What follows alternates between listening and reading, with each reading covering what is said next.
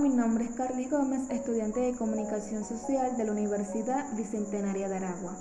El siguiente audio explicativo tiene como tema principal la importancia de la gramática y la ortografía en la producción de textos.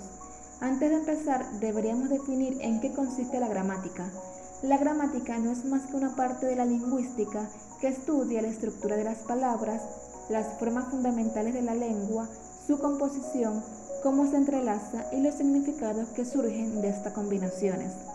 Además, la ortografía es parte de la gramática que estudia el correcto uso al escribir las letras, acento, mayúsculas y signos auxiliares para ser comprendidos e interpretados correctamente cuando se lea.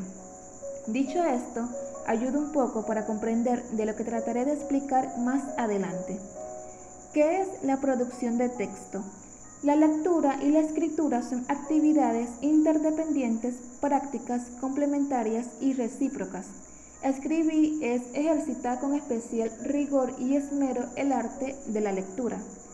Para escribir es necesario haber leído antes en una proporción mayor, haber interpretado los textos y encontrado en estos los argumentos suficientes para ser tenidos en cuenta en el momento de iniciar el proceso de escritura. Los textos son leídos e interpretados dependiendo de la disposición anímica, la edad, las áreas de interés, la experiencia de vida y las lecturas anteriores. La escritura proporciona libertad. Quien escribe debe ser libre de expresar lo que quiere, piensa, siente o necesita. La escritura debe ser un acto de fe y libertad.